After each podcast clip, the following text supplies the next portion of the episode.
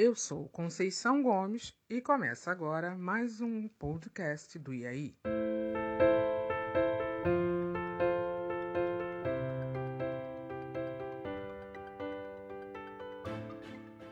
Essa realização contou com o auxílio da Prefeitura de Duque de Caxias através da Secretaria Municipal de Cultura e Turismo com os recursos da Lei Aldir Blanc do Governo Federal.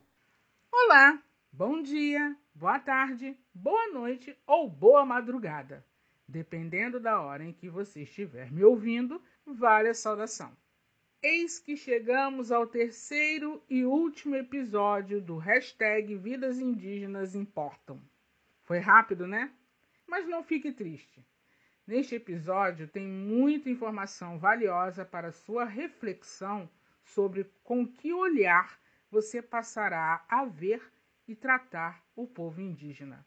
No episódio anterior, falei sobre a antropofagia e canibalismo da Confederação dos Tamoios e seu líder Cunhambebe, que os tupinambás e puris não foram extintos como a coroa portuguesa oficiou no século XVIII, e da criação aqui no município de Duque de Caxias do Instituto dos Saberes dos Povos Originários, Aldeia Jacutinga. Certo? Então, continuando. Como disse no episódio anterior, o Instituto foi criado no intuito de construir uma identidade indígena junto aos índios de Caxias e, principalmente, fazer parte do corpo executivo, legislativo e judiciário do país, para assim poder interferir diretamente nas pautas primárias de direitos constituídos para os povos originários residentes no município. Entretanto, são muitos os desafios para acabar com o preconceito, incluir os indígenas que já vivem em um contexto urbano no ideário da população de que eles pertencem a esse lugar e merecem respeito como todo ser humano.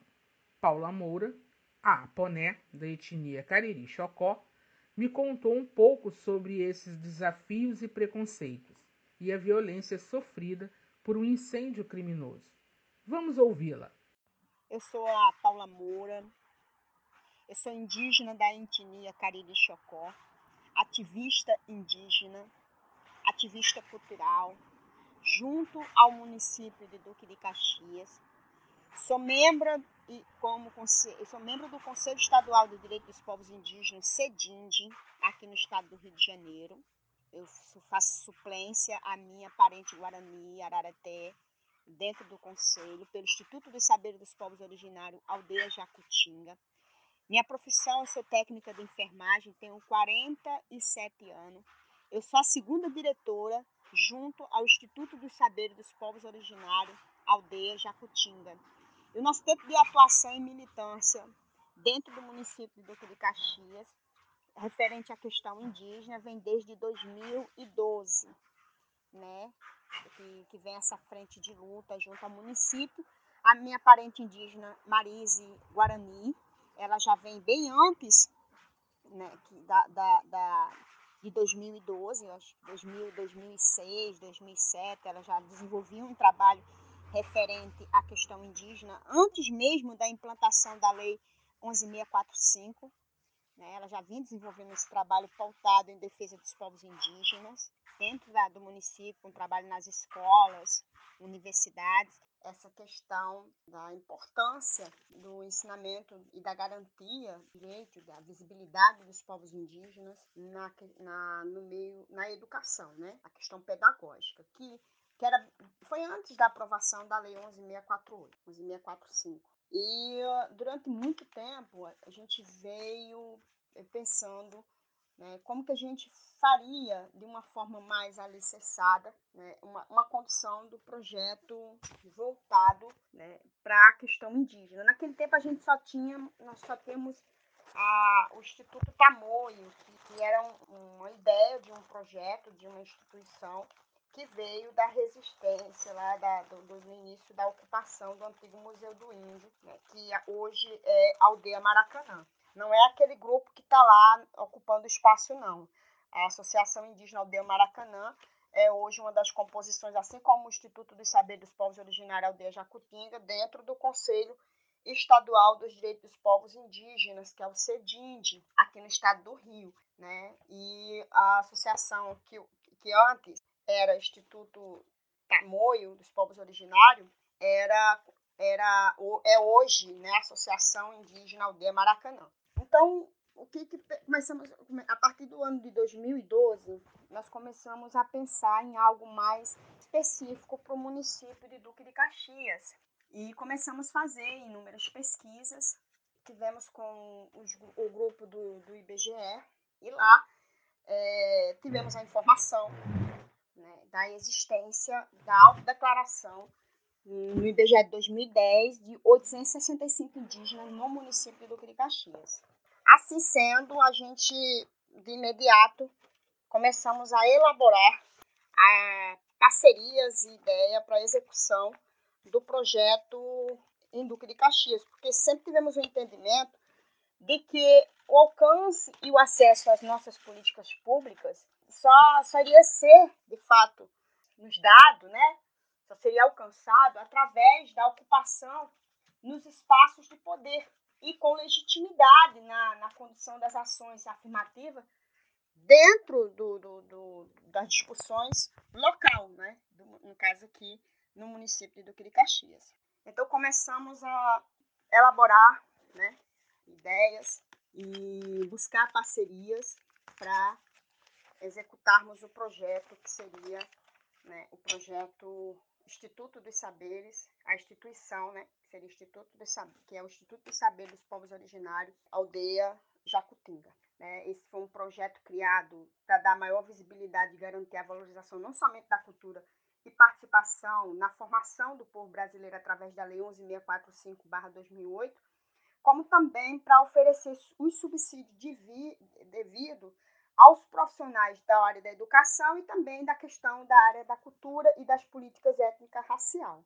Nosso instituto ele foi fundado no dia 26 de agosto de 2013. Ele teve apoio de algumas instituições, dentre essas instituições de apoios e parcerias, a FEUDUC, o Museu Vivo de São Bento, Laboratório de Arqueologia Brasileiro, Centro de Pesquisa e Memória de História da Educação da Baixada Fluminense, de Duque de Caxias, o Centro de Referência Patrimonial Histórico do município, o Conselho Regional de Estatísticas né, da região do Rio, o CORE 2, dentre, o CORE 2, dentre outras instituições. E para trazer um impacto maior do, da importância que seria essa instituição dentro do município de Duque de Caxias, com esse coletivo né, de contexto urbano, nós pensamos na construção de uma oca né, e, batizar um espaço que seria consagrado para o espaço da execução dessas ações e trazer diversas é, instituições para confraternizar conosco e trazer à memória toda, toda a ancestralidade, não só da, da, do Duque de Caxias, mas da Baixada Fluminense. O nome Aldeia Jacutinga foi criado com muito debate, discussão, né, junto com esse coletivo de parcerias. É, Jacutinga foi em memória a um pássaro que existia aqui na Baixada Fluminense, que era utilizado as suas penas para os artesanatos criados pelos povos tupinambás que habitavam aqui as terras de Duque de Caxias. Aldeia, porque foi às margens da, da, da Sarapuí, aonde foi implantada né, uma das maiores aldeias da Baixada Fluminense, do, do, do, de toda a Baixada, ali às margens do, Rio Meriti. E a gente pensou nesse projeto como é uma associação, mas com o nome Aldeia Jacutinga, por, por essa memória ancestral. Sem falar que a Baixada, o município de Duque de Caxias, em todas as partes que você que você anda em várias ruas, bairros da nossa cidade, carrega nomes com o, o, o tronco, né, tupi, em todo em todo o seu histórico, né? A gente sabe, Jardim Anhangá vem da, da, da, da tradução do, do tupi é, original, que é a habitação dos espíritos. Você tem Taquara, que é a terra do bambu. Você tem Bariê, que é terra, terra da, de água amarga. Né? Então você tem uma série de lugares, Tatiaia, você tem é, é, é, outros lugares, se você pesquisar, dentro do Duque de Caxias, que traz toda essa memória. Então, a gente, para fazer esse debate, para poder fazer todo esse processo de, de, de reconstrução ancestral, num espaço único e típico da, da, da, cultura indígena, nós construímos a Oca Jacutinga, ao lado da Feuduque, aqui nas margens da, da, da Leonel de Moura Brizola. E a inauguração da Oca foi dia 25 de março de 2014. Junto com a inauguração da Oca, nós inauguramos é, o Jardim Ecologicamente Suspenso dentro da Feuduque. É, só que devido, né, a gente sabe, a política de grilhagem, especulação imobiliária, de invisibilidade, de não inclusão, de desrespeito, de intolerância religiosa existente na, na, no nosso país, principalmente aqui na cidade de Duque de Caxias, né, é uma cidade que não tem respeito por, por nada, infelizmente, né? A nossa Oca Jacutinga, ela só ficou menos de 15 dias em pé, né? E foi incendiada. Se você quiser, você pode colocar no YouTube, aí você escreve assim para pesquisa, incêndio da Oca Jacutinga. Aí você vai ver lá o que, que aconteceu. Tá lá em matéria registrada na, no YouTube, né? No canal do YouTube. E uh, devido a um conflito, a gente, a, a, gente abriu né, a ocorrência, foi, de, foi detectado que o um incêndio é, foi, foi provocado criminosamente, a, abrimos um boletim de ocorrência e tal, e nada foi feito até o presente momento referente nenhum tipo de retratação referente ao ocorrido, né, infelizmente. Então, assim, pouco tempo depois, a gente muito abatido né, com o que tinha acontecido, nos reunimos e decidimos criar um segundo, uma, segunda, uma campanha de mobilização para a construção de uma segunda OCA, que seria a nossa OCA. Né? A, oca, a nossa OCA já foi construída dentro da Felduc, ali em frente, do lado da quadra da Felduc. E mais uma vez nós tivemos a nossa OCA incendiada por um dos alunos daquela instituição escolar. Foi descoberta, a gente pediu para ser tomadas as devidas providências e tentaram abafar o caso. Disseram que iriam fazer a reconstrução da OCA até o presente momento, não, não fizeram. E existia, existia um conflito de, né, entre a administração, a administração da FEUDUC e com, essa, com esse conflito existente, no, né, a nossa instituição acabou é, sendo penalizada sem saber do que, que acontecia internamente. Embora sempre fomos um instrumento de parceria muito forte, né, que o nosso sonho era criar dentro da FEUDUC uma referência da primeira instituição pedagógica dentro do, do, do Estado brasileiro, uma das primeiras, né, que seria, no caso, uma das primeiras, a trabalhar a formação de professores numa pós-graduação, especificamente com a Lei 11.645. E, infelizmente, não deu para conduzir porque foi muitos ataques que sofremos, né?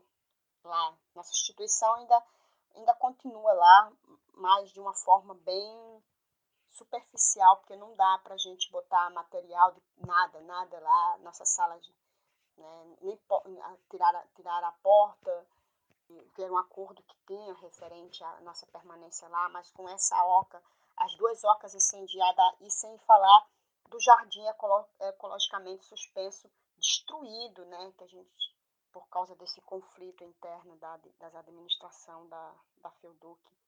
E a gente acabou pagando e até hoje não fomos é, ressarcidos de todos esses ataques, né. Então, optamos em não deixar a, a sala, né, o nosso espaço lá, apenas manter o endereço da instituição em si e a instituição ela trabalhar conforme demanda solicitada, né?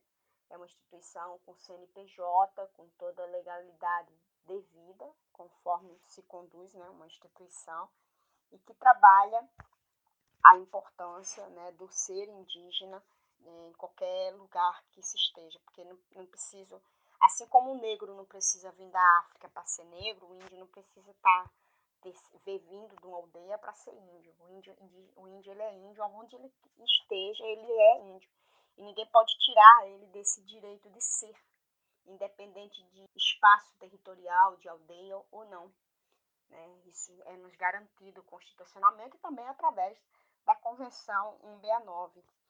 E a nossa responsabilidade como instituição é trazer esse resgate memorial, ancestral e esse empoderamento dos povos dentro do contexto urbano. Para mim é uma, uma honra muito grande estar participando junto com, com esse projeto, né, junto aos meus irmãos negros, porque não dá para a gente discutir a questão racial né, sem o indígena, sem o negro e nem os negros sem o indígena. E essa é uma, é uma luta ancestral que tem que trabalhar junto, tem que estar sempre junto, não pode andar separado, porque se andar separado, volta, não tem como, porque a luta é ancestral. E agradeço muito, muito né, a vocês participar junto com esse projeto, como falei anteriormente. E me coloco sempre à disposição, na hora né, que vocês precisarem. Pode contar e conte sempre conosco, tá? Conte sempre conosco, a Velha Fé. Que Anderu abençoe a todos nós. Imagina, Paula, eu, toda a equipe do IAI e os nossos ouvintes é que agradecemos imensamente a sua disponibilidade e participação extremamente elucidativa sobre a atual situação dos indígenas em Duque de Caxias. Ao ler a tese de mestrado de Thais Elisa da Silveira de 2016, intitulada Identidades Invisíveis, Indígenas em Contexto Urbano e o Ensino de História na Região Metropolitana do Rio de Janeiro, abri meus olhos e expandi meu raciocínio para as correlações do racismo estrutural e institucional do país.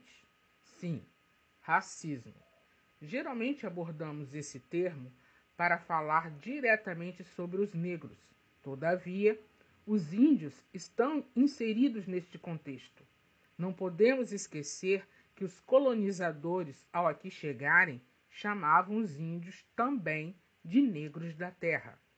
Na tese, duas observações chamaram minha atenção. A primeira é que nós, população e Estado, não admitimos a mudança e a aculturação por parte dos indígenas. Mantemos o ditatorial pensamento que os indígenas devem continuar a andar seminus, comer somente o que pescar e caçar, e, em hipótese alguma, fazer uso das tecnologias ou ir para a escola, porque afinal, lugar de índio é no mato dormindo em rede. Porém, esquecemos que foram cinco séculos de transformação cultural, sociogeográfica, étnica e tecnológica no entorno destes povos. Calcemos as sandálias da humildade e façamos o nosso meia-culpa. Nós é que invadimos o território deles. Eles já estavam ali. Então, toda mudança e transformação à sua volta foi feita por nós. E eles, seres humanos pensantes e inteligentes, se adaptaram e absorveram essa transferência cultural. Mas isso não significa que sejam obrigados a esquecer sua identidade. Manter viva sua memória ancestral é permitir que todo o povo brasileiro possa ter conhecimento de onde veio, quais as suas raízes, saber quem ele é. E quando falo de conhecimento, chego na segunda observação que chamou minha atenção na tese da mestra Thais. A necessidade no ensino escolar da real história brasileira sem apresentar o índio e o negro como exóticos e sempre na condição escravizada ou servil. A história da Mesopotâmia, do Egito, da Grécia, de Roma, da Europa em um todo e suas evoluções têm a mesma importância de saberes e reconhecimento que a história do Brasil com esses povos como protagonistas. Até mesmo a data celebrada por nós como o Dia do Índio deve ser bem explicada de como ela ocorreu. Não foi uma simples data escolhida no calendário. Na década de 1940, ocorreram vários protestos dos povos indígenas do continente americano por direitos e respeito. Foi então que em Pátzcuaro, cidade do México, de 14 a 24 de abril de 1940, aconteceu o primeiro Congresso Indigenista Interamericano. Eram 55 delegações oficiais. Das Américas, somente Paraguai, Haiti e Canadá ficaram de fora. Essa reunião tinha o propósito de discutir várias pautas a respeito da situação dos povos indígenas após séculos de colonização e da construção dos estados nacionais nas Américas. A princípio, representantes indígenas se negaram a participar do evento, achando que não teriam voz ou vez nas reuniões, que as decisões seriam comandadas por líderes políticos dos países participantes. Mas, justamente no dia 19 de abril, decidiram aparecer no Congresso para tomar parte nas discussões. Ao fim do Congresso, estavam definidas algumas medidas genéricas a serem tomadas em favor da defesa dos povos indígenas. Entre elas, respeito à igualdade de direitos e oportunidades para todos os grupos da população da América, respeito por valores positivos de sua identidade histórica e cultural, a fim de melhorar sua situação econômica, adoção do indigenismo como política de Estado e, por último, estabelecer o Dia do Aborígene Americano em 19 de abril. Não foram todos os países que adotaram a data como dia de celebração da cultura indígena. E no Brasil levou tempo a ser oficializado. Somente em 1943 foi instituído um decreto-lei pelo então presidente Getúlio Vargas, assim mesmo porque foi convencido pelo general Marechal Rondon que tinha descendência indígena e já tinha criado em 1910 o Serviço de Proteção ao Índio, que depois tornou-se a atual FUNAI.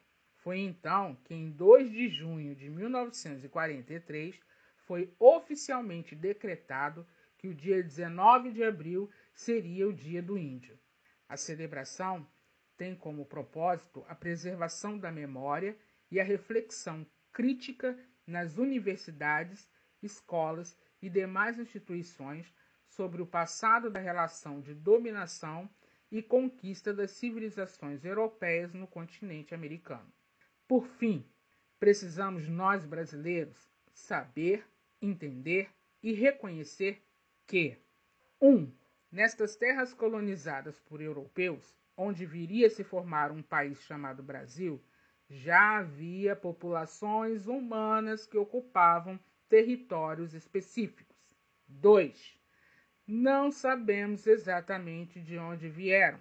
Dizemos que são originárias ou nativas, porque estavam por aqui antes da ocupação europeia. 3.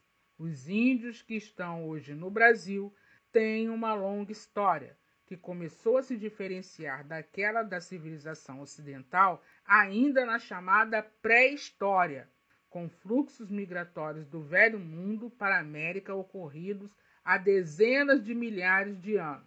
A história deles voltou a se aproximar da nossa há cerca de apenas 500 anos com a chegada dos portugueses. 4.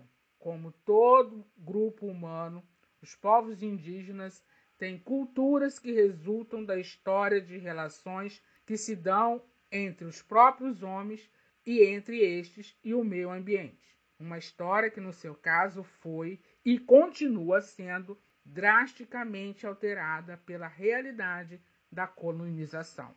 E por último, e quinto, segundo o censo demográfico do IBGE de 2010, existem 817,9 mil indígenas no Brasil de 305 etnias que falam 274 línguas diferentes. E estes números representam apenas 10% do total de índios que existiam aqui em 1500.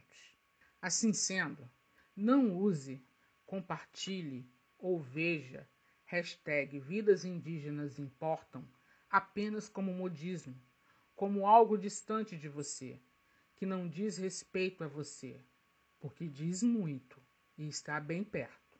Tão perto que talvez só com um raio-x e exame de DNA você consiga enxergar.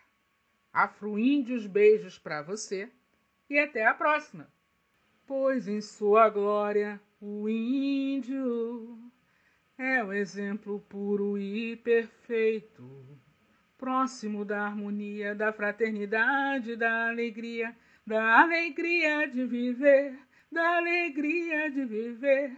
E no entanto, hoje, seu canto triste é o lamento de uma raça que já foi muito feliz, pois antigamente, todo dia, era dia de índio.